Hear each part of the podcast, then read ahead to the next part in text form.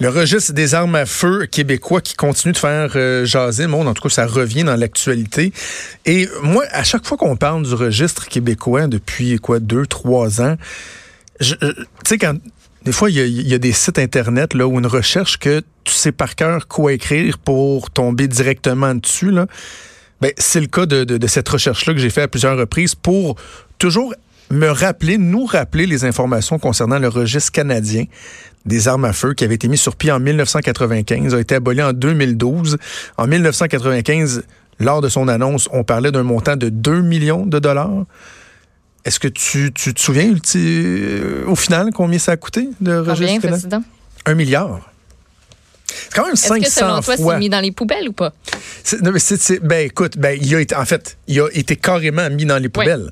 En 2015, le gouvernement fédéral qui a eu, euh, qui s'est vu euh, autorisé par la Cour euh, le, fait de, détruire les données de ce registre-là, alors que le Québec s'y opposait. Donc, il a carrément, effectivement, été mis dans les poubelles. Bref, le registre actuel québécois qui est en vigueur depuis, depuis peu, ben, ce qu'on avait entendu au début, dans les derniers mois, c'est que il y avait euh, un, manque d'adhésion au principe. Les chasseurs qui ne voulaient pas faire euh, euh, leurs enregistrements, quitte même à avoir des, des contraventions. Finalement, la ministre Guilbeault, qui est arrivée avec le projet de loi 25, qui vise à assouplir le registre des armes à feu. Il y avait comme une espèce d'aberration là-dedans. Et là, on vient, par exemple, retirer l'obligation pour les chasseurs de préciser la longueur exacte du canon de leur fusil ou encore de signaler leur déplacement s'ils sont plus de 15, s'ils sont partis pendant plus de 15 jours. Euh, puis, bon, il y a aussi les numéros d'immatriculation. Là, ce qu'on apprend aujourd'hui, c'est que sur les 1,6 millions d'armes qui se trouvent au Québec, il y en aurait 698 000 qui sont inscrites, ce qui est quand même un bon important. On, sent que les gens ont voulu davantage s'inscrire. Tabarouette, il y a 137 000 demandes qui n'ont pas été traitées encore. Tu sais, ça, c'est only in Québec. On met sur pied un registre, on veut que les gens adhèrent, puis quand les gens adhèrent, bon, on dit oups, finalement, euh, on, va pas traiter, on sera pas en mesure de traiter, de traiter votre demande. Et le problème, c'est que la saison de la chasse va commencer bientôt. Ça soulève plusieurs questions. On va en parler avec Pierre Lefebvre qui est cofondateur de la page Facebook contre le registre pour la santé mentale, une page Facebook qui est suivie par plus de 11 500 personnes. Bonjour, Monsieur Lefebvre. Monsieur Lefebvre. Oui, bon matin. Ah bon, ok, je vous entends. Merci d'être euh, à l'émission. Euh, premièrement, euh, directement, je vous pose la question. Cette nouvelle-là, là, les délais d'attente et tout, est-ce que c'est une surprise pour vous, pour les gens que vous représentez?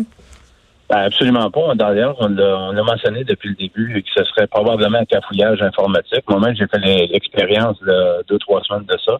Et on m'a dit que de toute façon, ma demande ne serait pas traitée avant plusieurs mois. Et euh, parce que les, il y avait pas, il suffisait pas à la demande déjà des entrées de données de janvier 2019. Et, euh, et euh, tantôt, j'entendais parler qu'il y avait 1,6 million, qu'il y avait 680. Ça, c'est basé sur des chiffres de 1,6 million de a quelques années. Donc, on, pense que c'est beaucoup plus au-dessus de 2 millions euh, d'armes qui est en ah circulation. Euh, donc, euh, qui, qui est capable de dire combien j'ai d'armes et combien mes amis ont d'armes? C'est pas, c'est pas inscrit nulle part. Donc, ils sortent de où ces chiffres-là? Alors, c'est pour ça que c'est pour ça qu'on continue de répéter que c'est une aberration, que c'est de l'argent acheté à l'eau. Là, la situation actuelle, parce que bon, euh, on reviendra tantôt sur le, sur le fond, sur la, pertinence du registre, mais il reste que la ministre de la Sécurité publique, Geneviève Guilbeault, hier en commission parlementaire, a dit le registre, il est là pour y rester. On ne veut pas refaire le débat. Donc, concrètement, avec la situation actuelle, la saison de la chasse qui va commencer dans quelques semaines, la situation actuelle, quel genre de problématique ça va amener? Ben, c'est clair que la plupart des chasseurs que moi je connais ne veulent toujours pas ne enregistreront pas leurs armes. Donc, euh, à ce moment-là, un, registre comme tel qui atteint pas l'ensemble des armes, est-ce que c'est un registre inefficace? Et euh, ce qu'on dit, c'est qu'on devrait plutôt se concentrer sur la vraie problématique de santé mentale, qu'on devrait d'abord renforcer la prévention et euh, sur euh, le, permis d'acquisition d'armes à feu. Donc, c'est pas tout le monde qui devrait avoir. C'est un privilège chez nous. C'est pas un droit comme aux États-Unis. Donc, c'est un privilège d'avoir un permis de port d'armes dans, dans d'armes. Donc, à ce moment-là, il faut renforcer ça. C'est pas tout le monde qui devrait y avoir. Il devrait avoir plus de lois et plus de, de, de réglementation là-dessus. Et on devrait davantage axer sur la santé mentale. Les chasseurs n'ont rien à voir là-dedans. Là. C'est pas, c'est pas nous qui, mm. qui, commettons les actes. Là. Nous, on est des chasseurs qui chassent de. Et vous savez, même les, les, les Amérindiens l'ont mentionné euh, d'ailleurs encore une fois hier. Donc, ils, ils n'enregistreront pas leurs armes. Donc, c'est un, une loi qui est inefficace, qui ne fonctionnera pas. Et je comprends pas comment ça fait que le ministre continue à vouloir mettre en place une loi qui est excusez-moi le mot, mais stupide et inutile. Mais, mais en même temps, M. Lefebvre, je me, je me fais l'avocat du diable parce que j'ai mm. quand même des doutes euh, sur la, la, pertinence du registre depuis un, un, bon moment. Euh, mm-hmm. Si vous parlez aux victimes de la Polytechnique, par exemple, ils vont vous dire, ben c'est un outil qui est essentiel, on doit, on doit savoir qui a quoi. Je sais que ça fait pas l'unanimité, mais dans certains corps policiers disent oui, on a besoin nos, nos, euh, nos, agents lorsqu'ils se présentent euh, sur les lieux, euh, sur certains lieux, ben de savoir qu'une personne peut être en possession d'armes à feu ou quoi que ce soit, ça peut être un atout. vous répondez quoi à ces gens-là? Ben, ben, premièrement, c'est un drame ce qui est arrivé à la Polytechnique. nous, on est pour la sécurité. L'ensemble des chasseurs souhaitent ça. Ce qu'on dit, nous, c'est qu'on devrait travailler ensemble pour, pour faire la promotion, pour de mettre en place des lois plus strictes au niveau du privilège qu'on a d'avoir un arme à feu. Ça, c'est parce que celui qui commet l'acte comme tel, si on fait le, si on fait le, tour d'horizon des gens qui ont commis des actes, est-ce que c'est 100% des chasseurs ou c'est des gens en problématique de santé mentale? Donc, c'est là-dessus qu'il faut que, faut Et je vais vous dire une chose. Moi, j'ai beaucoup d'amis policiers. Pensez-vous qu'un policier va rentrer et va dire, OK, ce monsieur-là n'a pas de, de, pas de, de permis d'armes, donc il n'a pas d'armes enregistrées. Donc, OK, on peut, on peut laisser faire notre protocole, enlever notre, euh, nos, nos restes parce qu'il est, hmm. safe, c'est tranquille. Ben non, ils doivent suivre le même protocole. ça fait quoi qu'ils sachent exactement ce qu'il y a dans la maison? Ça ne change pas le protocole du policier. On dit, donc, euh, les policiers sont d'accord avec nous autres aussi, on fait le bien entendu. Donc, euh, ce qu'on ce qu'on dit, nous, c'est que travaillons sur un vrai projet OK, qui, ne met pas, euh, qui ne stigmatise pas les, les, chasseurs, parce que nous, on n'a rien à voir là-dedans. C'est des gens problématiques de santé mentale. Et puis, euh, regardez l'événement de Québec. Le jeune prenait des pilules, il était suivi par un psychiatre. C'est ces gens-là qui commettent ces actes-là. Et pensez-vous que s'il n'y a plus d'emploi, tout, tout, tout, tout, à travers la planète, que ça va empêcher des actes euh, déplorables d'arriver. Moi, je suis d'Internet, Google, on, va avoir des bons artisanats c'est même que ça fonctionne. Un, malade mental, quelqu'un qui est déséquilibré, il a besoin de soins. C'est ça qu'il a besoin. Les chasseurs n'ont rien à voir là-dedans. Ouais. Là, c'est un débat qui est intéressant, M. Lefebvre, parce que ce qui, ce qui vous, peut vous nuire dans ce débat-là publiquement, c'est le parallèle qu'on peut faire avec la situation, la problématique aux États-Unis.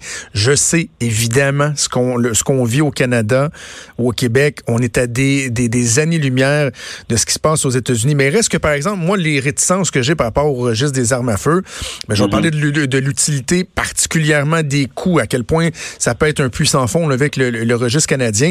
Mais lorsqu'on amène la question de la, de la santé mentale, c'est encore là, je fais le parallèle avec les États-Unis, moi, quand j'entends ce discours-là, je me dis, ouais, OK, c'est vrai, la santé mentale, c'est un élément qui est, fondamental, mais en même temps, la personne qui a un problème de santé mentale, si elle a facilement accès à des armes à feu ou des armes d'assaut, même lorsqu'on parle des États-Unis, mhm. ben, c'est pas mieux. Donc, moi, je, me dis, des fois, on fait peut-être fausse route aussi en, voulant uniquement focuser sur le problème de santé mentale. L'accessibilité des armes peut être un problème, justement, lorsque les gens ont des problèmes de santé mentale aussi. L'un va avec l'autre.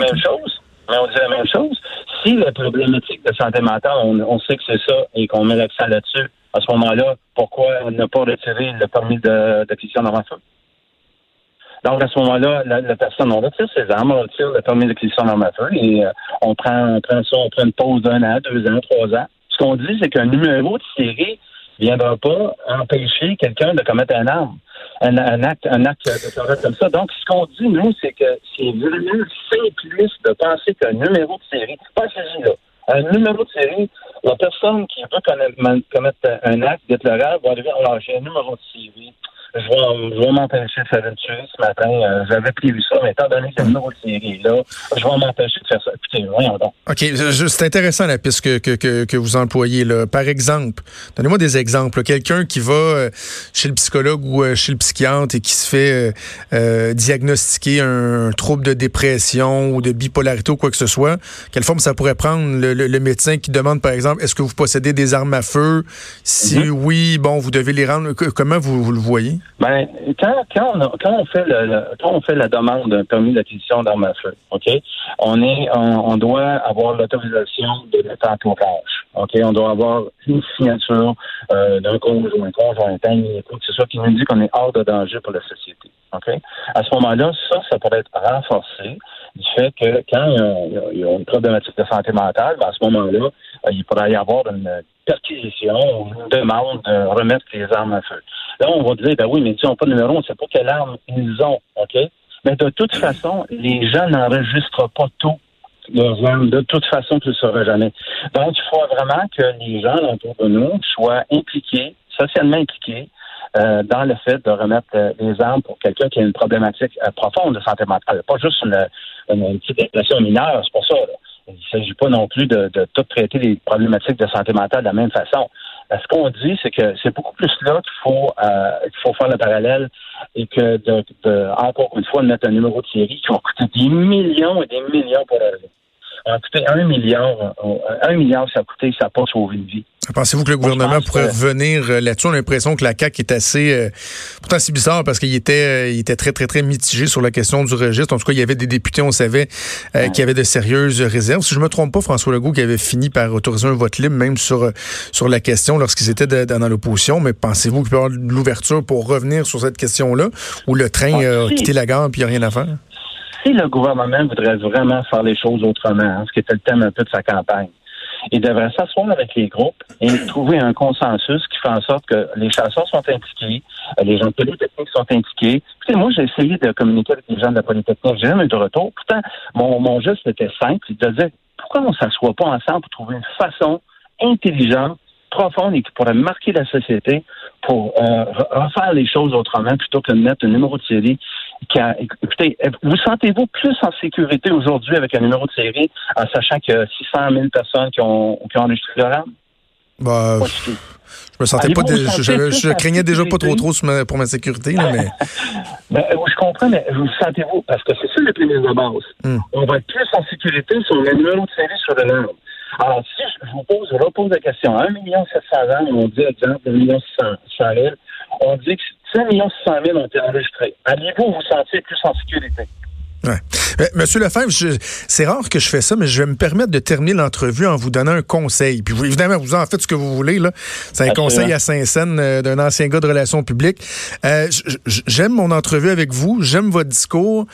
Il y, a, il y a, certains pans, par exemple, et mais je pense plus à d'autres personnes qui parlent au nom des chasseurs, où j'ai envie de mhm. vous dire, faites attention de ne pas tomber dans l'arrogance. Parce que, euh, euh, mhm. entre autres, avec ce qui se passe aux États-Unis, il y a bien des gens qui vont automatiquement voir les chasseurs, les propriétaires d'armes à feu comme étant des maudits rednecks qui sont qui couchent le soir avec leur gun et tout ça. Puis tu sais, je pense à l'épisode de Guy Morin, entre autres, qui avait organisé une manifestation devant la Polytechnique. Heureusement, ça a été annulé. Là.